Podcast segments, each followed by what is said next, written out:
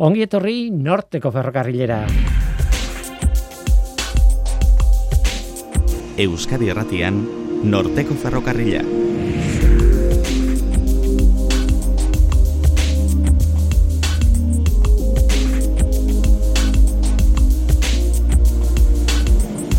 Kaixo denoi, zer moduz? Ni Guillermo Roa naiz eta entzuten ari zareten hau Euskadi Erratia.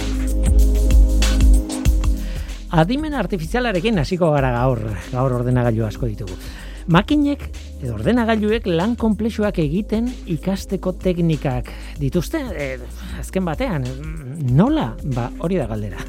Makinek ikasteko modu asko dituzte, gai konplexua da eta aldi berean oso kreatiboa. Ba, gaur autotrebakuntzari buruz hitz egingo dugu. Makinak neurri batean behintzat, beren buruari irakasteko moduari buruz. Gorka Azkune Euskal Herriko Unibertsitateko informatikaria da, isa taldekoa, eta gure adimen artifizialan aditua. Eta gaur, horixe, self-supervised learning izeneko teknikez hitz egingo digu. Gero ez dugu guzti utziko ordenagailuen munduan esan dizuet. Gaur ordenagailu asko. Ziber segurtasunari buruzko solasaldi bat izango dugu hemen hiru aditurekin. Aitor Urbieta ikerlanetik dator, Lander Segurola bikonteketik eta Joseba Laka Teknaliatik. Irurek ikertzen dituz, eh, ikertzen dute ziber segurtasuna, bakoitza karlo batean aplikatzen dute, baina tira, hiruak dia dituak horretan. Baina hiru zentroak, hiru hoiek, BRTA aliantzaren barruan daude eta hortaz elkarlanean ere ari dira. Sola saldi interesgarria izango da. Oazen ba, Hau da norteko ferrokarrila, zientziaz betetako hitzak.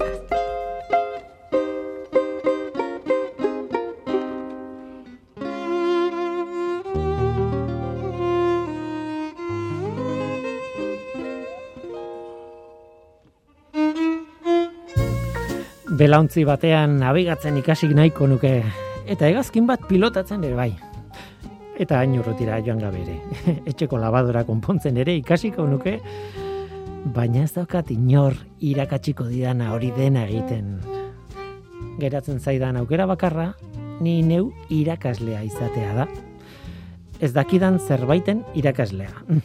Zaila. Baina neure buruari irakasle izateko irakasten badiotz, konponduta.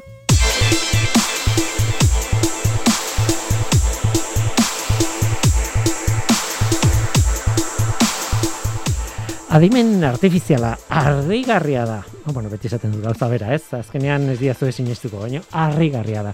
Ordenagailuek ikasi egiten dute gauzak egiten. Baina horretarako, ba, gure bezala, esaten zaie, hau zuaitz bat da, beste hori ere zuaitz bat da, eta ura, eta beste ura, eta beste hori, eta beste hori, eta milaka zuaitz erakutsita ez da esan da, hau zuaitza da, hau ez da, ba, horrela ikasten dute. Eta noski guk ere hala e, egiten genuen, ez? Jende asko kesantzigun txikitan zer den zuaitz eta zein zen zuaitz bat eta zein ez. Eta azkenean, zuaitzak identifikatzen ikasi genuen. Inoiz ikusi ez dugun zuaitz bat ere zuaitza dela, jakiteko gai naiz gaur egun uste dut. Bueno, muga mugan ez da nik, baina tira, oro bai. Ordenagailuek berdin. Horrela ikasten dute. Baina ez denek. Gorka Azkune, Euskal Herriko Unibertsitateko informatikaria, isa taldekoa, eta adimen pixka bat irratira ekartzen digun laguna. Kaixo gitarrei. Apa, Willy, eskerrik asko. e, kontua da, niri amak esaten zian, edo aitak esaten zian, hori zuaitza da, hori ez da zuaitza, hori eta horrela ikasi nuen, zer den. Baina haiek zeudelako, eta haiek sailkatu eta etiketatu egiten eh, zizkiaten zuaitzak, ez nolabait.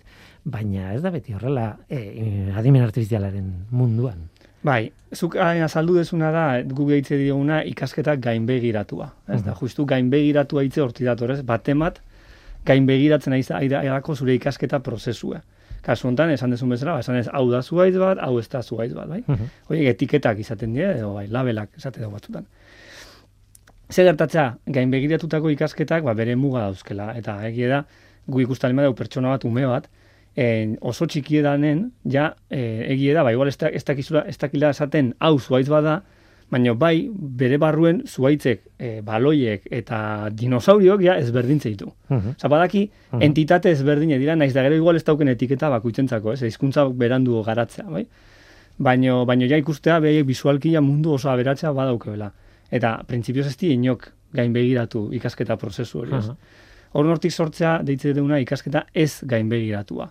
Hau da, bat ere, en, bat ere, oza, inork gainbegiratu gabe ikasteko gaitasun. Eta hori gizakiok badaukegu eta, bueno, e, gure, bueno, hipotesi nahiko onartu da, gure ikasketa prozesuen e, uneko handiena ez gainbegiratu dela. Ikaste dugula modu ez gainbegiratu baten. Beraz dik egin duen sarrera ez da nahi nahi ez egia, osea, bueno, egia da, noski santziaten hau zuaitza da, baina horrez gain nik gain begiratu gabeko ikasketa egin nuen. Hori da, bai, bai, bai. Zu gaurretik jada, ba, ba zenuzken, e, guztateko, errepresentazio batzuk ikasita zenuzken, eta gero, errepresentazio horiek e, gain begiratuta eman dizkizuen etiketa horiekin lotzeko gaitasune daukezu. Bai?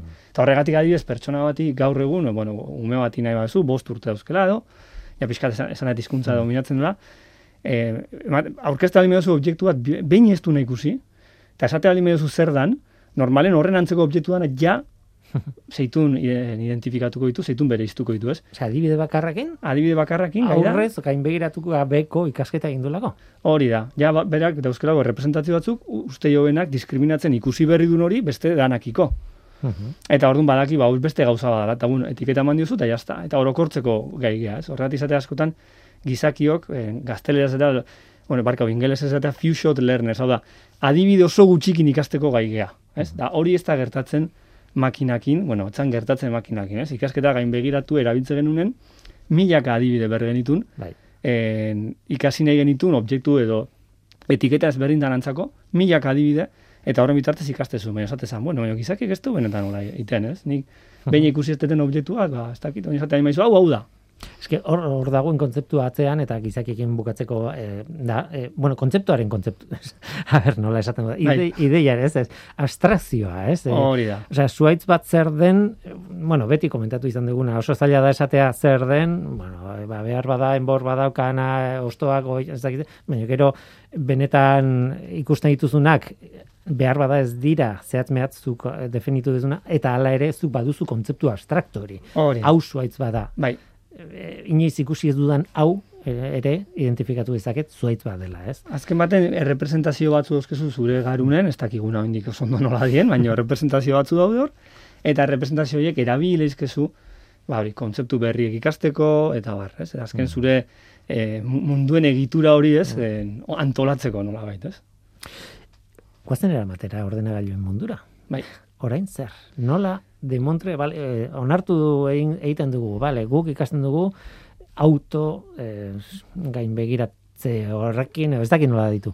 Bale, ordenagailu batek nola egin dezake hori? Bai, orduan, kontu da, beti izan izen da, en, ikasketa ez gainbegiratu edala benetan, en, ba hori ez, emango gaituna, adimen artifiziala, ba, emango lukena beste maila batea, ez beti hori esan izen da, baino, baina ez du euki, en, bueno, ba hori, nahiko algoritmo, teknika potentek, ez, en, eszenatoki hortan jartzeko.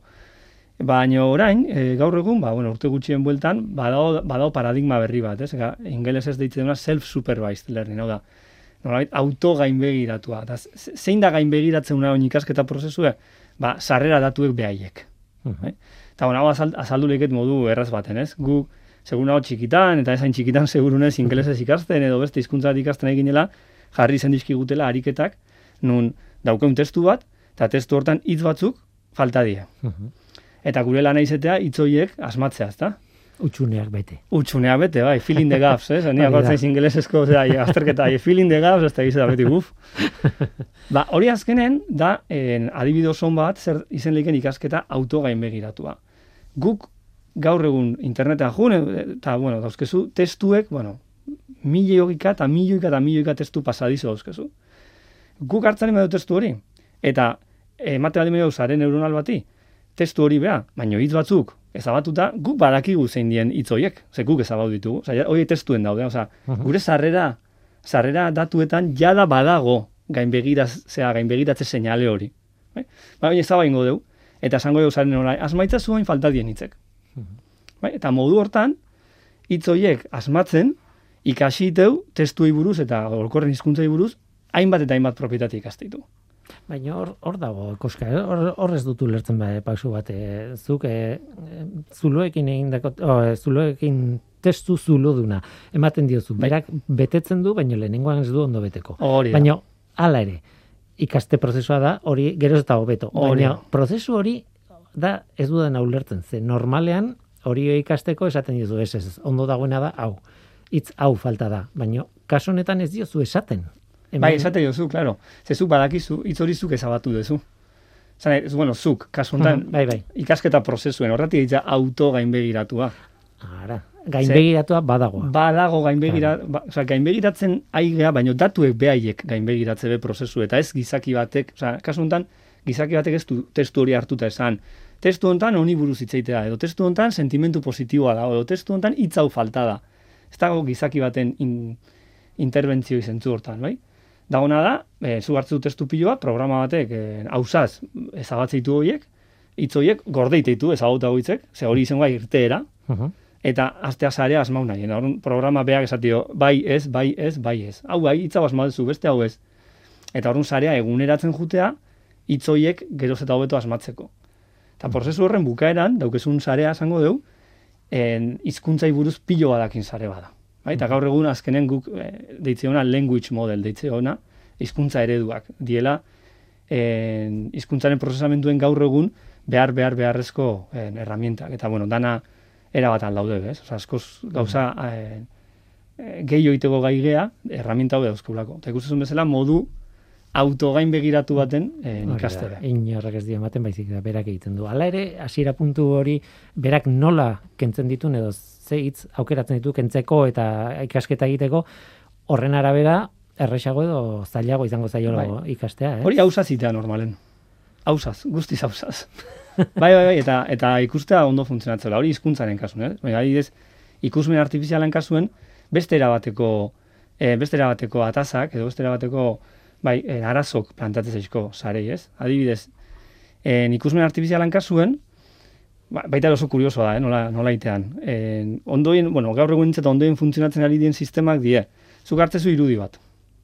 Bai? Eta orduan, irudi horri, eiteizko zu, hausaz, hainbat eraldaketa. Baina, eraldaketa programauta daude, adibidez, adibidez. Hartze du irudi bat, eta erabakitze du, en irudi hori, vertikalki, en, vertikalki, Bai, buelta ematea, bai, ez? flip, Bueno, bai, buelta bai, ematea, bai. bai. Mhm. Orduan, ba, azkenen katu bati, zuk vertikalki buelta ematean emezu, katu bat izaten jarraitzeu. Bai. Mhm. Bai. Beste batzutan itana da, kolorek eh, kanalak igual aldau. Mhm. Adare katu beti izaten segitzeu, zut nahiz da kolorek aldatzen duzun. Beste batzutan itana da, irudi horren oso hartu berren, zati bat bakarrik hartu. Bai? On, zati hortan, ba, igual, ez tezu katu oso harrapatzen, baina bai harrapatzen duzu arpegien zati bat, eta belarri, eta pertsona bat ikustu, eta katua da. Mhm. Bai? Eta hor nolako eraldaketa batzu daude, eh, ezagunek oso ezagunek, aplikatzen zaizkoenak irudi honi, bai? Eta hausaz, orduan, irudi bat hartzezu, eta bi eraldaketa ezberdin aplikatzen zaizkozu. Bai? Orduan, bi irudi hau juteie sare berdinetiken, eta sare horren bukaeran, inberduna da. Irudi berdinetik baldima datoz, errepresentazio sortzitunak alkarren gandik gertu berko lukete. Ze, claro, katu bat, naiz da, esate izut, ez, bakarrik buru ikusi, edo kolorez berdin azkenen, errepresentazio berdin euki, ordu, ez katuen kontzeptua. Bai, da. sortze dituzte gertu dauden errepresentazio. Baino, so, e, tokatzen emazio sare honi, alde batetik katu baten eraldaketa, eta beste batetik txakur baten eraldaketa, bi errepresentazioek alkarren handik urrundu inbertitu. Bai. Eta hori deitzeo contrastive learning, hau da, modu kontrastibon ikasteu. Ikasteuna da, berdinek gerturatzen, kontzeptu berdinek gerturatzen, eta kontzeptu ez berdinek urrutiratzen. Bai? Eta modu horta, asko ikasteu irudiei buruz. Zazukola, entrenatzen un sare bat, gero, hainbat aplikaziotako, ilekezu, eh, azkenengo ikutu fine eman, ez? Beste entrenamentu txiki bat gehiago, zure problema berezirako berdun entrenamentua, eta oso ondo funtzionatzen. hor emaitza izan daiteke e, identifikatzen ikastean noski katuak adibidez, baina emaitza izan daiteke ere bai katuen irudiak sortzea. Adibidez. Baina, bueno, horrea, bai, pixkat eh, komplikado da, bai? Beste- Katuen irudiek sortzeko, buf, bai, azkenen teknika ezberdinik erabiltzea baita, ere? Baina, zuk esan duzu bezala horieke, ez gain begiratu egizetie normalen. Eta baita ere, baduke batzutan, e, nilekezu auto, autogain begiratu, teknika autogain begiratuekin. Azkenen zein damen ideia, ideia da zuk datuetatik errepresentazio ikaste dituzu, inork zuri ez errezan gabe, oza, datuen behaien egituratik ikaste dituzu errepresentazioek, Eta horren gaude egoera baten, nun, ba, igostakit ez, ba, urte bete, bi urteko ume baten egoeran gaude. Nun munduei, bueno, ikusi duen munduen inguruko representazio onak dauzken, baina ez dauzke etiketak eh, hizkuntzarenak, ez? Hori falta zaio. Ba, hori itea, azkenengo entrenamentu baten, ba, pixkat adibide gutxikin eta gain begiratuta, hori bai, emate zaio horren idea, ez? Adibidez, irudiena komentatzen eginena. Nik hartu lezket interneten dauden irudi, eta egiz ematen goi, milioika eta milioika eta milioika, eta sare bat entrenau modu onta, ez? Esan detena, auto gain begiratuta. Oina hartzen sare hau, eta esate dizut, printzipioz, katuentzat eta txakurrentzat errepresentazio ezberdina eusken, beak ez daki hori katu badanik.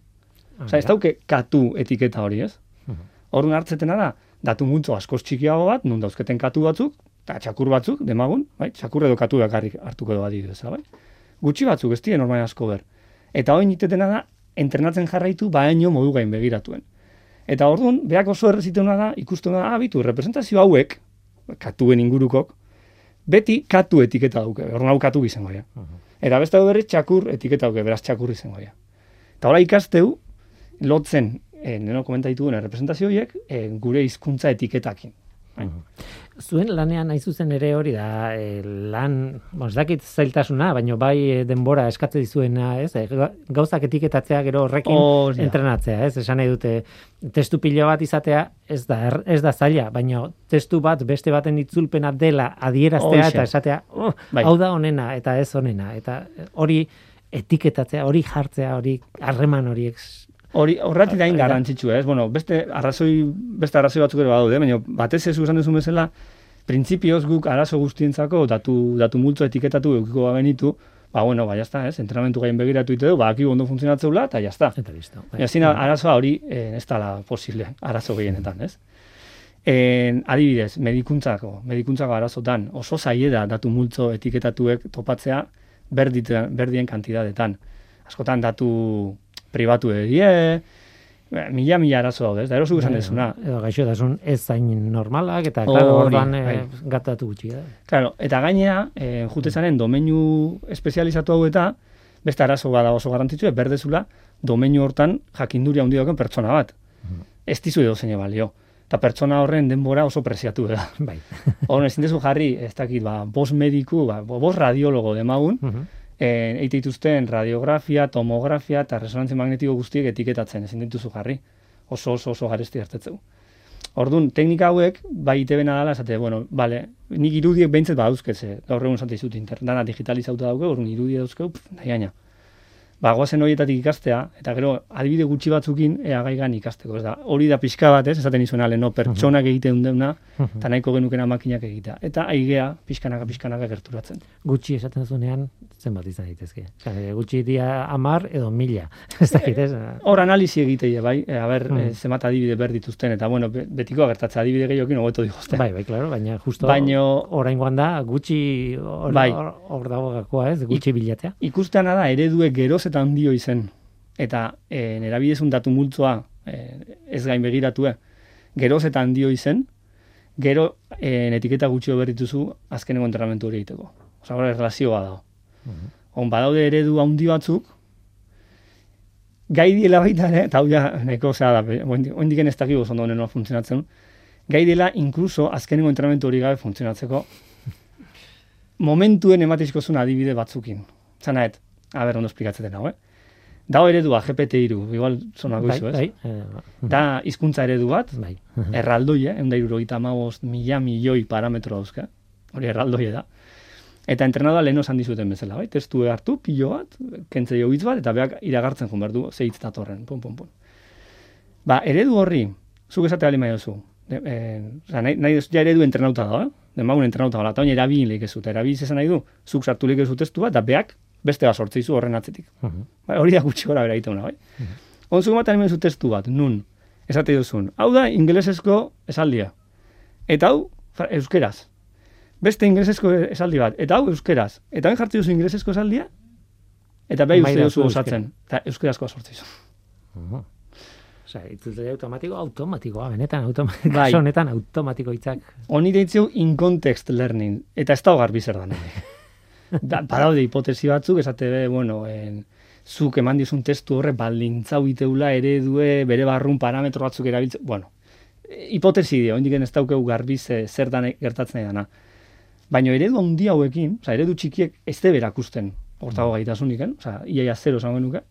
Eta eredu handiek, bapaten pun, gaitasun hori erakuste da, eta bueno, ez du perfecto funtzionatzen inundino, eh? Baina gauza zentzuzko gire dituzte askotan, eta batutan gauzatu oso harrigarri izatezuna, baina nola da posible? Adibide hauekin eta entrenamentu da, bez, hori garbi izan berda, oza, ez da ahi ikasten hori, baiz, eta zuk adibide bezala mandio zu hasieran, Mhm.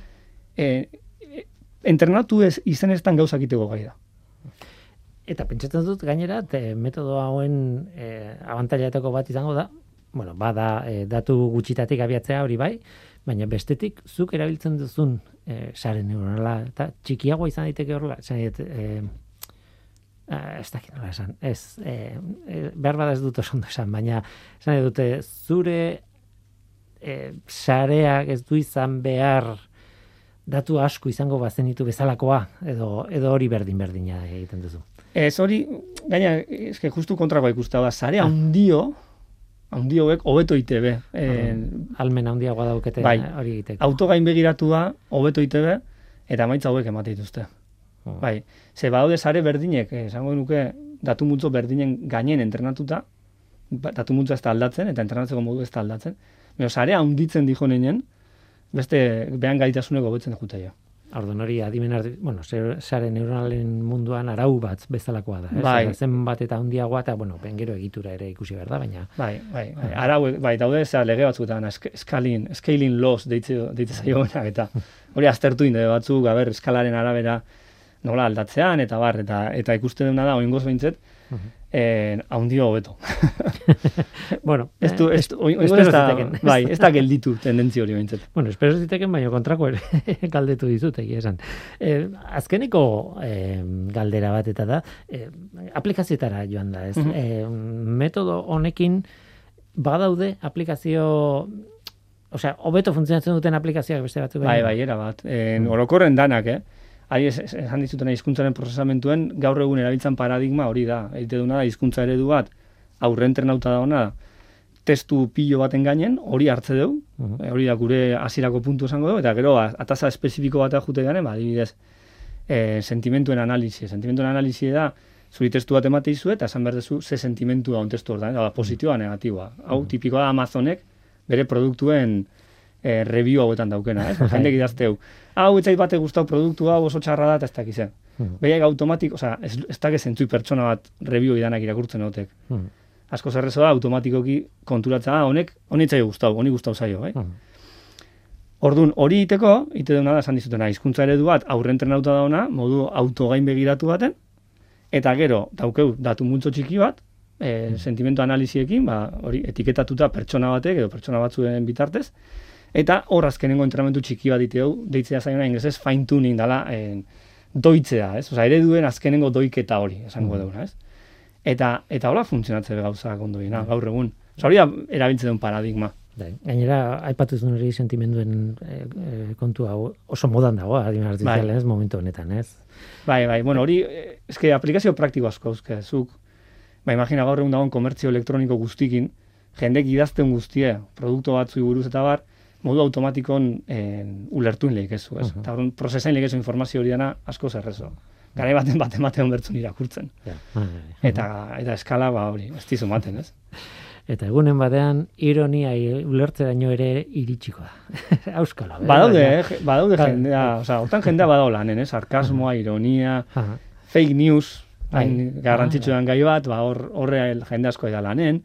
Karo, komplikau da, komplikau Bai, da. Gaina testuti bakarriken ez da inerraza. Hmm. Baina bai, bai, badaude lanak, eta oindiken arazo iriki die, ez dago konponduta inundik inoare, baino, baino aurrak aguaz eta hobetzen. Tira, ba, interesgarria. Self-supervised learning euskera zenbateko zaila da. Ba, Makina autodidaktak, esango nuke nik. Bai, bueno, guk auto gain begiratu, Aingo, auto, auto gain begiratuak. bai, ez da oso erreza, eh?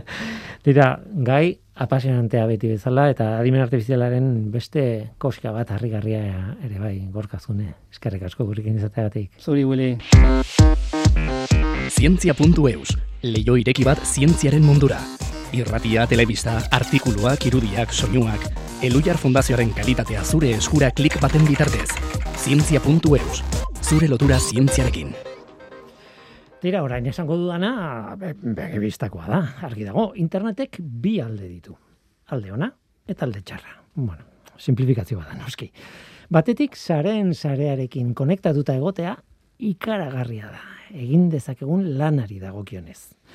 Baina bestetik, arekiko dugun menpekotasuna ere, ikaragarria da. Ziber eraso arrakastatxu baten ondorioz, ezingo genuke lanik egin, kasu askotan behintzat ikaratzeko modukoa, ez da? Bai.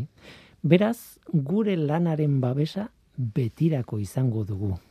Borroka bat dela ematen dugu. Gure lanaren babesa betirako izango dugu, ez? Bai, gure lanaren babesa babest, lana babesteko beharra betirako izango dugu. Gaizki izan dut. Aitor Urbieta ikerlan, ikerlaneko ziber segurtasuneko taldearen zuzendaria, kaixo, ongitorri. Kaixo egunon. Lander Segurola, Bikontepeko ziber segurtasuneko ikertzailea. Bai. Eta Joseba Laka, Tecnalia Research and Innovationeko zuzendari digitala. Ez dakit ondo esan ditudan Bai, edarto. Kaixo. hiruak. Eskerrik asko irurak hemen izateagatik eta irurak zaudete zentro handietan ziberte, ziber segurtasunari buruz e, ikertzen, bueno, lan egiten, seguro lan gehiago egiten dituzuela, baina bueno, gaur hor- horregatik zaudete hemen. Em, argi dago zein den estrategia. Egin behar dudan lana garrantzitsua baldin bada, deskonektatu behar naiz zaretik. Oraintxe esan dudana, tontakeri bada, ezta? Bai, ezinezkoa. Ezinezkoa da, lan batzuk, gainera, bueno, sartu baino lehen komentatzen genuena, ez? Bai. E, adibidez, sistema medikuan, ezin duzu, saretik atera eta zure kasua ordenagailu eh, aislatu baten eh, eraman, ez? E, beraz, eh, nola ikusten duzu gaurko egoera? Bueno, ba, e, gaurko egoera, nik uste, a ber, ez, ez, zertan sartzen ari gara. E, ba, evoluzio batetan gaude, eraldaketa digitalean, azpiegiturak gero eta digitalagoa dira, e, eta ezinezkoa da gaur eguneko mundu moderno honetan, ba, pentsatea, ba, edo zer prozedura, edo zer prozesu, edo zer industria, digitalizaziotik at bizi daitekenik. Mhm. E, eta beraz, e, bueno, ba, zibersegurtasuna beti ikusten dugu em, arazo bate moduan, baina berez be izan leike indargune bat. Izan daiteke, bai. Uh E, dozein ekartu ezake hitza, eh? esan nahi dute, bueno, bai, hori da. aitor, Jos- bai, bai. Joseba komentatu duen bezala, azkenen, enpresentzako, ba, behar da, zibersegurtasuna, edo euren produktuak zibersegurtu, ziberseguruak izateak, ba, abantaile bat sor dezake Mm. best, beraien kompetentziarekiko, edo edo beste merkatu batzuekiko, adibidez. Ez? Claro. Adibidez, gu hori ari- harriari gara ikusten, ba, Euskal Herriko hainbat enpresek, ba, egiten dabiltzan, apostua zibersegurtasunari, o behintzat, euren produktuei, edo euren plataformei, zibersegurtasuna gehitzen saiatzen. Ez?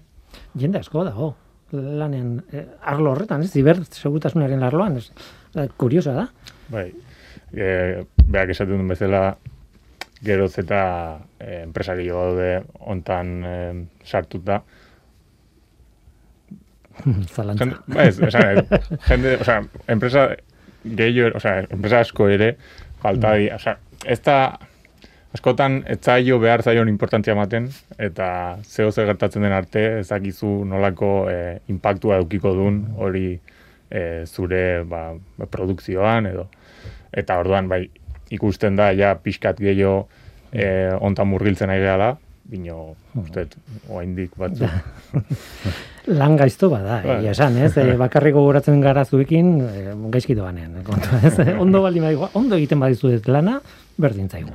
Bai, nahi, nahi, nahi, egia, egia esateko nahiko tristea da, ez? Zibersegurtasuna beti horretaz hitz egiten dugunean badirudi, ba, gu bagarela alako txipiroi batzuk beti berritxarrak emoten eta alako mehatxu eta hitz egiten. Baina berez, e, amenek e, sortzen ari gana da konfiantza, ez? E, ba, Euskadin garatzen diren eta ekoizten diren hainbat produktu eta zerbitzutan. Eta, ez dakit, nik uste, hemen gaina irurok hemen gauz, gauzenok hemen e, balkarkidetza derra dekogu hainbat eta hainbat proiektutan, eta Mhm. ikusten dugu, eh? A ber, ez dugu esango e, Euskadiko e, e, industriak eta euskadiko ez, em, ekosistema e, munduko ziurreni ziurrena danik. Hori inundik inora, hemen be gure lotzak eta eukiko ditugu, baina bueno, badaramagu urte desente honetan e, inbertzio potente bat egiten eta nik uste e, emaitzak ikusten ari direla. Segurtasuna zero gaina ez da existitzen. Ez. Esan nahi dut. E, azkenean segurtasuna gazteleraz esaten dan bezala ez ponerle puertas al campo edo, ez? Claro, azkenean claro, da. Bai. gaur ez bada bihar edo etzi, ez? Arrisku bat izan ez. dezakezu, ez? Bai.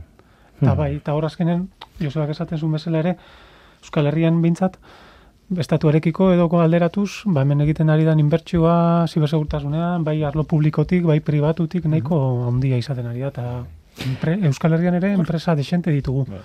Enpresa pribatuak zibersegurtasunan lan egiten dutenak, eta referenteak direla, bai estatuan eta eta atzerrian ere. Hmm. Gauza bat etortzen zait burura eta da, bueno, zuek adituak zarete, baina baita ere kontsumitzaileak nolabait, e, banakakoak, etxean ordenagailua daukazue, zuen Bueno, ez, ez, ez dakit baloratzen zenbateainoko gauza garrantzitsuak dituzuen edo ez, baina eh, beti esaten digutena, ez? E, zibersegurtasuna guk ere, kalekook ikasi behar dugula, eta neurri batean guregan dagoela e, kontzeptu horren ardura, ez? Eta orduan haserretu iten naiz, ez? Zuek adituak bali mazadete, zergatik ezin dut, nik, a ber, bueno, babestu nidazu, bueno, azkenian, badaude gauza batzuk ezin dituzunak, eh, Zanet, adibidez, kanpainak egoteia, fishineko kanpainak, e, mezuak iristen zaizkigu mobilera, e, link batean sartzen zea, ez dakiz, ba, edo zer gauza deskargatzen duzu, Claro, hor ere kapa bat jarri daiteke, mino, beak esatezuna. Azkenian, em, nik segurtasun kapa bat jartzen badez, bino hori ja e, pasatzen badute, ba, Claro. Bai, bai, bai, azkenean ezin dudana izan da aditu bat nire etxean, ez? Nola baita, ez? Ba, nahi dute. aditua ez bino hori, e, behintzat, ba, jakin, e, adibidez hori, ba, phishing, phishinga izatea komunena, ba, e, mezu arraroren bat iristen bat zaizu, edo, e, ba, Bai, bai, hor, bai, bai, zur, Claro. eh, iz, zurra izan behar zu, ez? Bai. Nola baita, ez? Eh, nahi nuke kontatzea bakoitzak zuen arloetan, bueno, seguro gauza asko egiten dituzuela, baina nik dazkat, eh, hiru referentzia, ez? Eh, ez dakit nondik hasi ikerlanetik hasiko gara adibidez. Bueno, Bai. baina berdin zait, eh? baina ikerlanen hori, eh, planteatzen zenuten adibidez, eh, sareak momentu batean uarte bat izatearen ideia hori, ez? Uarte bat bihurtu arazi zure sarea nolabait hasieran aipatzen un deskonexio hori, ez? Eta e, ba besteko modu bat izan daitekela zure sare bat, zure uarte bat egin eta Bai, hori normalean hori enprese- Ez dakit horretan enpresen lan egiten duzuen, eh, Bai, bai, eh? hori Mhm. azkenean enpresen kasutan edo enpresetako makinak orain barbarkatu. Bai, enpresen kasuan en, orain o gaur egun gero eta makina gehiago konektatzen dira internetera eta datuak bidaltzen dituzte eta bar, ezta? Orduan, E, ba, lehenik hartu behar den neuretako bat azkenean da segmentazioa, eus, haren segmentazioa esaten zaiona, azkenean dala aldan inean, ba, identifikatu, berez, ba, bueno, el linea edo produkzio linea honek datu bidaltzen ditu, nora bidaltzen ditu, eta hori da bera, basareko gaiuak ondo konfiguratu. Eta hori izango zen, benetan hori izaten da normalean, lehen pauso ematen dela olako, olako egoeretan. Gero hortikan aurrera, ba, beste hainbat neurri hartu daitezke, baina, baina hainbat normatiba eta estandarrek esaten dute, eta, bueno, eta teoria eta klasean ikasitakoak ere esaten du, ba, betire lehenenik, lehen pausoak horiek izan beharko liratekela, ez? Eta hortikan aurrera, ba, gero beste neurri batzuk hartzea. bestela ere zuek lan handia egiten duzuen kriptografiaren e, e, arloan, ez? Alegia mezu bat bidali behar danean hori nola enkriptatu, Bai, hori da, hori da. Bai, bueno, ez gu bezala, ba, nik uste dut ere besteek ere gai horietan lan egiten dutela, baina adibidez, ba, guk gaur egun ere badaukagu tesi bat, non ba, lan egiten dugun, e, nola bidali daiteken informazioa. E, bueno, erabiltzaile, don makina batetik beste munduaren, beste puntan dagoen makina batera, baina tartean dauden e, elementuek, ba, en, ek, saiatzen ekiditen, ean tarteko elementu horiek ez desatela zure informazioa berreskuratu. Adibidez hauek da, bezez, ba, WhatsApp edo horrelako sistemek egin duten dutena, ez da, enkriptazio extremo extremo, edo end-to-end encryption deitzen zaion azkenean soilik, bi ertzetan dauden e, sistemek mm, gaitasuna daukate informazio hori irakurtzeko. Eta bitartean de erdian edo tartean daun, dauden beste aktore edo, ez?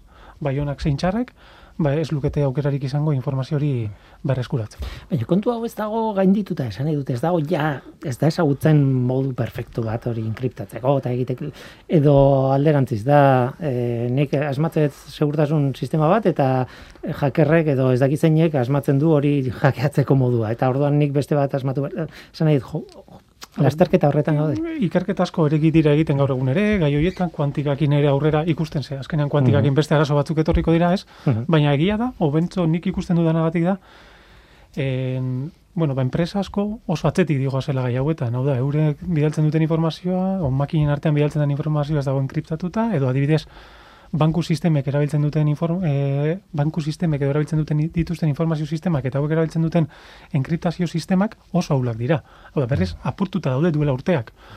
Baina hor guzti hori, o sistema guzti hori aldatzeak sekulako inbertsioa suposatzen du. Orduan horrain bat faktore sartzen dira, non, ba, bueno, ba, beti ez da, teknologia behar bada badago, kausa batzutan garestia, eta gehienetan izaten dena da, segurtasuna kontutan izan gabe diseinatu diren gauzak gero aldatzea oso komplexua izaten da. Edo betzea. Ez azkenean da, ba, bueno, ba, geruza jarri behar izkiotzu, baina hasieratik kontutan izan ez desun, eh, ez desun ez euki hasieratik eh, segurtasuna, ba, gero aldaketa edo hoiek gehitzea, ba, beti ere komplexuago izaten da. Sortu zait galdera, enkriptazio kuantikoa perfektua da. Perfecto, ez dakit. Problema ditu, Joseba. Postkuantikako Bai, bai, bai. Bueno, a ber, hor, e, kuantika, e, kuantika munduan badauz bi lan hildo bereziki e, kriptografian. Bata da, e, enkriptazio postkuantikoa ditzen dana, eta bestea da, e, gako, e, gako banaketa kuantikoa, ez da? E, eta bi mundu oso desberdina dira. E, postkuantikoa azkenean zer da? Ba, simple, modu oso simple batetan ezan da.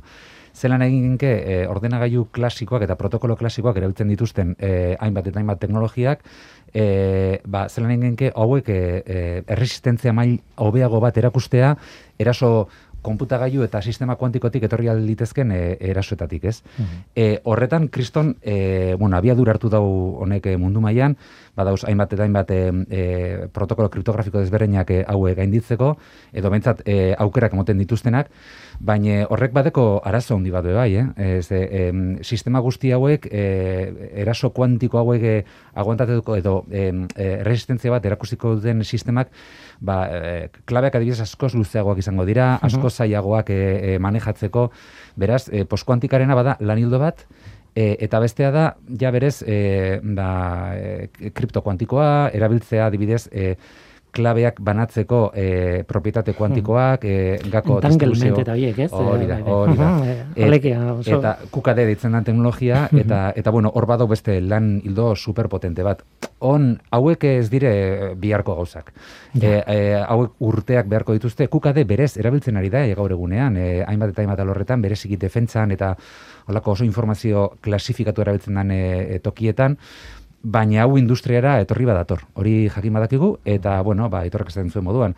Hemen e, gauzak ez dira aldatzen egun batetik bestera, hemen inbertzio nahiko potenteak egin behar dire, urrengoko amar, amagost urtetan, hor, e, hor kanpoan egongo dire, hainbat eta hainbat sistema gaur eguneko e, kriptoa erabiltzen dutenak, e, eta, eta bueno, ba, da izango irula urtetan aldatuko dan gauza bat, inundik inora. Gainera, eh, nire askotan gertatzen zait, eh, nik kuantikatik, kuantikaren mundutik natorren ez, eta hola, ba, irakurri izan dut, eta hola, eta beti az- azalpena oso simplea da. Bai.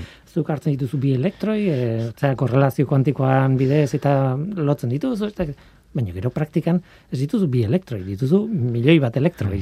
Eta esan nahi dut, e, bale, teoria ondo dago, baina teoriti, teoriatik praktikara badago salto oraindik oso handi bat, ez? Bai, a ber, la, la, la, labor, oin kukadeko laborategi bat badeko goi martxan. Hor beraz, e, ja teoriatik praktikara pasatu gara eta ja esperimentazioarekin gabiz.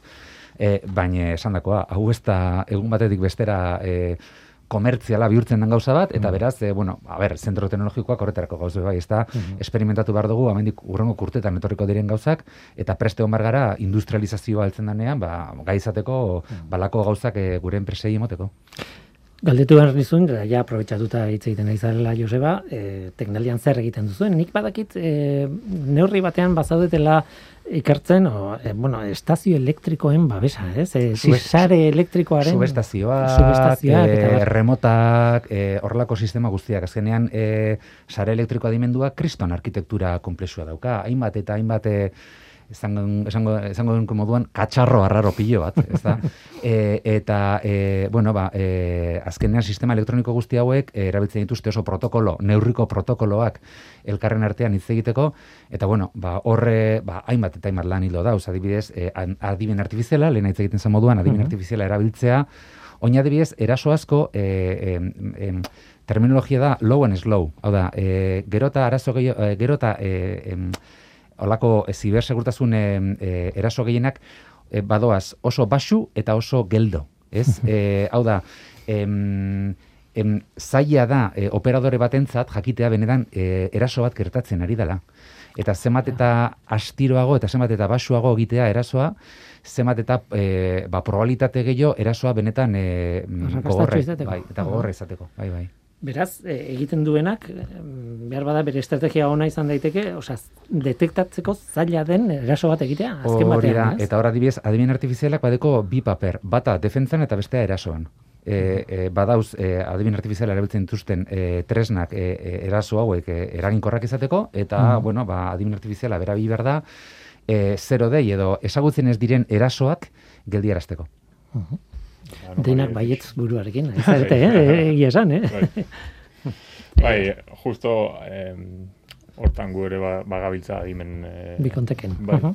artifiziala ba, horrelako ba, eh, konportamenduak eh, identifikatzeko eh, lanian.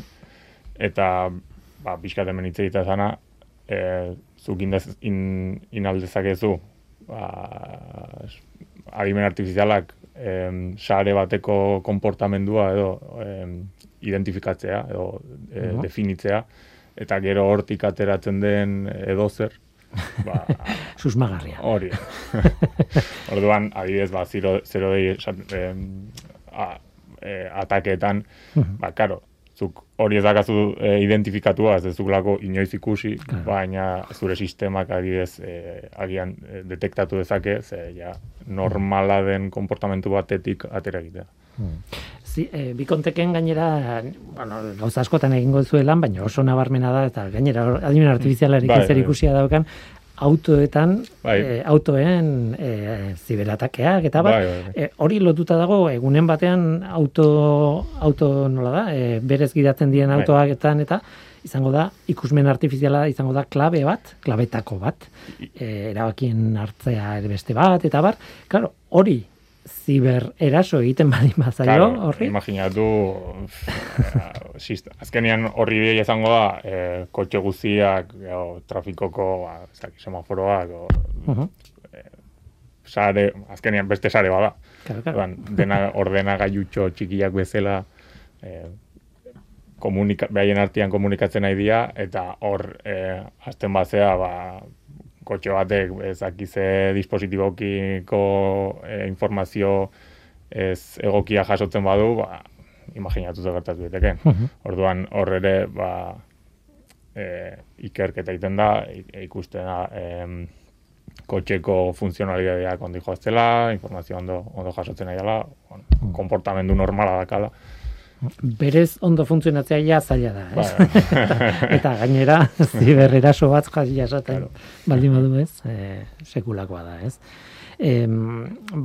Ordo- horregatik batzuetan planteatzen dugun ideia eta ez dakit zein galdetu hiruretatik zein galdetu hirurei behar bada da horixe e, menpekotasun hau ona da. Esan dute eh, abantailak argi daude zein dien ondo funtzionatzen duenean baina euki behar dugu irten bide bat e, sistematatik, bueno, claro, sare elektrikoa edo kotxe batean edo etxeko edo ordenagailuan edo laneko ordenagailuan hiru testu inguru ezberdin dira eta behar bada erantzuna ezberdina da, baina esan eh, menpekotasuna ere kontrolatu beharko genuke.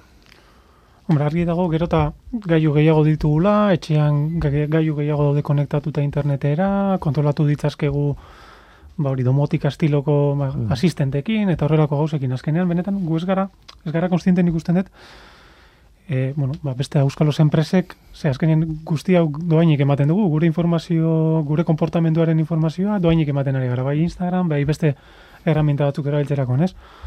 Orduan, ba, bueno, hori etorkizunean gure kontraetorri daiteken zeuzak izan daiteke, ez?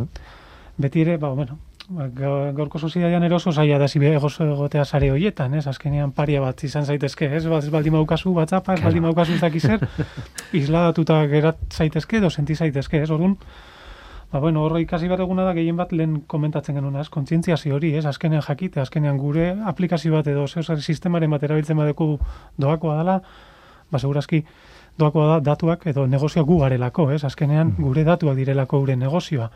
Orduan, beti norbanakoaren azkenean ba hori no, pribatuztasuna edo bakoitzak sensibilitate desberdina dauzka. Orduan hor, ba, bueno, jokatu behar da ea bakoitzak ze sensibilitate izan dezaken edo zer uste duen informazio horrek eragin dezakela, ez? Azkenen pentsa ni baditut laguna ba euren semen argazkia jartzen dituztela sare sozialetan, beste batzuk berriz ez dituzte jartzen, ez? Ba orduan hor badago Bai, Bizka txoke hori, ez? Bai, Zesan, hemendik hamar urtetara, zertarako erabilia ahal izango da hori. Ze gaur egun, ba, sistemak ere oso, bueno, aurreratua daude, ia modeloak, gure konportamendua modela dezaketenak, baina euskalo hemendik hamar urtetara, sistema horiek zer egiteko gai izango diren.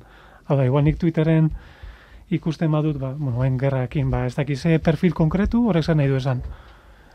Nik eh, tendentzia badaukadala, edo, edo zer esan dezake horrek, ez? Ta euskalo sistema horrentzat, ze bias, edo zer, zer uler dezaken sistema horrek e, nigandik, ez? Eta orduan, ba, bueno, hor bai dago, bueno, ba, kontuz edo, ba, kontuz baina ez da bildura sartzea ere, ez? Gure diskurtso askotan ere batutan batu bildura sartzen. ja, baina ur, urrandiak dira, ala ere, eh? Bai, bai, Uf. ur- urranditan sartzen ari gara, bai, bai. Bai, bai, nik eh, batzutan pentsatu dut, ez dakit nola jokatu, ez? Eh, Gaur egungo, ba, ba ez dut sare sozialik erabiliko.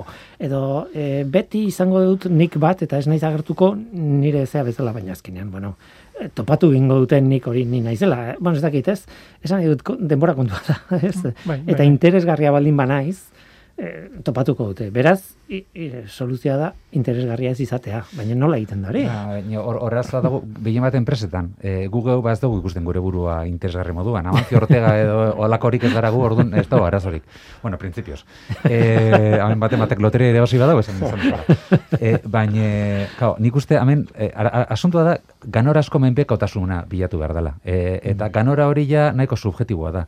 Baina enpresetan, azkenean zer da? Baliogarritasuna. Balio erantzi bat badeko edozein teknologia, edozein teknologia digitala, ezin dena eginda esatea, bueno, hau ba, WhatsApp erabiltzea modukoa da. Zeinek era, e, e, irakurtzen da WhatsAppeko hori end user license agreementa? Inorbez. Ja. Eta irakurtzen badugu benetan kezkatzekoa da. E, orduan, kao, enpresa batek ezin da hori horrela egin. E, enpresa batek e, teknologia digital bat sartzea badoa, ondo begiratzen du, normalean, zentzu diren, e, bueno, zer da, balioerantzia, eta zein dan, e, menpekotasun hori. Eta menpekotasun hori zelan txikitu edo zelan egin, bueno, ba, zaurgarritasun hori e, txikitu ez da, no- nolabait. Eta horretalako dau zibersegurtasuna. Orduan, egin behar dana da, e, hasiera diseinutik, e, sistema bat erosten danetik, edo zer e, pentsatzen danetik e, mundu digital honetan, zibersegurtasun egon behar da hor hasieratik. Ez da, ezin lekena da izatea, ba, bueno, egiten dugu diseinu bat, egiten dugu ez zer, eta gero, ona, ona etortzeko alako, ba, hori, teknikari batzuk, eta mesedez, hau zibersegurua egin. Hori E, da. hori ez, hori ez. Hori da nahi dudana, eh? e, bi minutu ez daik ez daizkigu geratzen eh, bukatzeko, baina gal, irurei galdetu nahi dizuet, bakoitza bere aldetik, igual lander zurekin hasiko naiz, bi konteketik, zein ikust, bueno, galdera irekia da, baina e, zein da orain erronka, aurrera begira, zein da, edo momentu honetan, benetan zibersegurtasunaren barruan, garrantzia handia, handia duen ikerketa. Ba, eske, Ze zaila, eh? ba, bai. Bakarra esatea, ez dakit, Edo, bueno, ideiaren bat, ba... beste duzainek, irurei Ba, galdetuko ba, dizuet, eh? Ni negozioaren e, mundu honetan ditzen dena software defined. E, gero eta gehiago mugitzen ari gara e, hardware espezifiko batetik e, virtualizazio hau da. Mhm. Dana software ez definitzea, hau sa- sareetan asko erabiltzen da, software defined networks eta horrelakoak, eta hau heltzen ari da. Eta gero eta software defined gehiago, zenbat eta software based cybersecurity, hau da, zibersegurtasuna izan behar da softwaretik, eta horrek erronka ederra ditu. Mhm. Ba, niretzako, Eta hor, bai. igual oso atzera nijoa, baina formakuntza izango zen, eta kontzientziazioa, ez? Azkenean, arazo asko, horregatik datoz. Guretzako, hau ez da lana, ze gu, gu ez gara bizi, ez?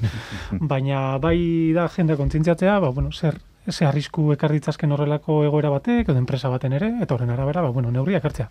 Baina gehien bat pertsonetan, azkenean pertsonen erroren, o, bueno, arazoen euneko handi bat, pertsonengan, bueno, gu, norbanakoan e, arazoak izaten dira, edo edo Mhm. konportamentua edo azkar ireki degulako email bat, link baten berrez gen, klik egin berrez genuen link bat ireki degulako presaka genbiltzalako eta horrelako gauzak. Hori, ba, bueno, alde tradizionala lantzeko. Eskuntza sisteman txartu zenuke. Gero eta gehiago ikusten ari gara, bai formakuntza profesionalean, eta bai STEM eta horrelako, bueno, ba, programak eta dauzkaten ikastola eskoletan eta bar, ba, gero eta gehiago ari direla sartzen bai zibersegurtasuna, bai. Eta gero, bueno, igual, Bai, bai, bai. e, beste pixka futuro edo etorkizunera begira pentsatzen, hor gai oso interesgarri bat iruditzen zait, e, adimen artifiziala eta zibersegurtasunen arteko, bueno, relazioa, bai, erasoa detektatzeko, baina bai, adimen artifiziala ere erasotzeko. Bai. Hau da, pertsona bat, o lehen esatezuna, ebikomtekeko lankideak azkenean ba, kotxeko kamarak edo seinale bat detektatu beharrean, ba, igual, ba, hori, e, mo, prohibido bat detektatzea edo beste seinale mota bat detektatzea. Azkenean erasoiek etorriko dira, baina gauza gertatzen dana da, e, adimen artifizialarekin dauden aurrerakuntzak oso askarrak dira, eta zibersegurtasuna ba, beti ere pixkat atzetik di joa gai hauetan, ez? Orduan, eta indikan adimen artifiziala ez dakigu benetan kaja beltzak dira azkenean, ez da ez dakigu benetan nola funtzionatzen duten ondo barrutik eta nola hartzen dituzten erabaki horiek, ez? Orduan, ba, iak, hor, oza, mm, zibersegurtasuna sistema horietara aplikatzeak, ba, bueno, ba, hor, gauz asko politak atera daitezke bai.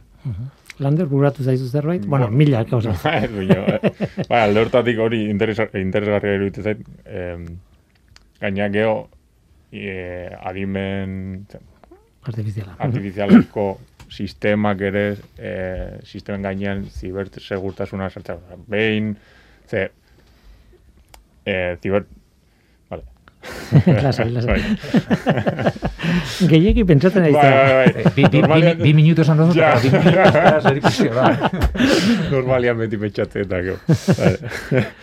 E, Horako sistema sekurizatzea, e, behar esatezuna, kaja beltzak dira, ez dakigu nola, nola funtzionatze duten, hori ere ikasten ari gea, eta sistema, ba, adimen, e, jode, etcétera, artifizialeko sistemak sekurizatzea ere, beste em, arlo importante bada. Osea, ze, azkenean, zure sistemak e, ba, kotxeen komunikazioak eta kontrolatzen baditu, baina sistema hori e, atakatzea lortzen badezu, ba, horren funtzionamendua ere nola funtzionatzen duen jakinda e, sistemaren parte batzuk e, sekurizatu ditzazke, ditzazkezu.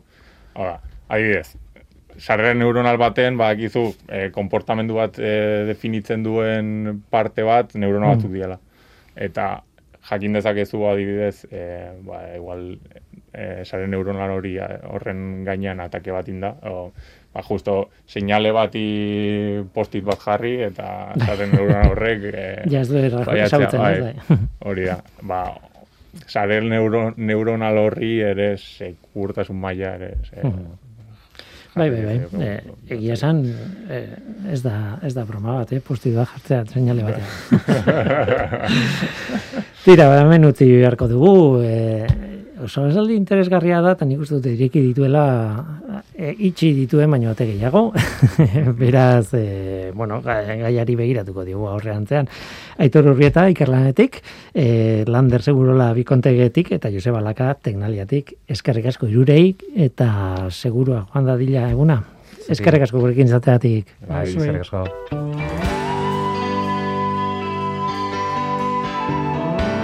Bagoaz, gaur gurekin gorka azkune, Aitor Urrieta, Lander Segurola eta Joseba Laka. Jende asko, laurei, eskerrik asko, benetan eskerrik asko eta zuri ere bai entzule, gurekin hor izateagatik. Badakizu, gu hemen gaude. Norteko, abildua, eitb.eus. Gaur teknikaria Mikel Olazabal izan da eta mikroren aurrean ni Guillermo Roaz, Eluiar Zientzia taldearen izenean. Datorren astean gehiago, ordura arte ondo izan. Agur.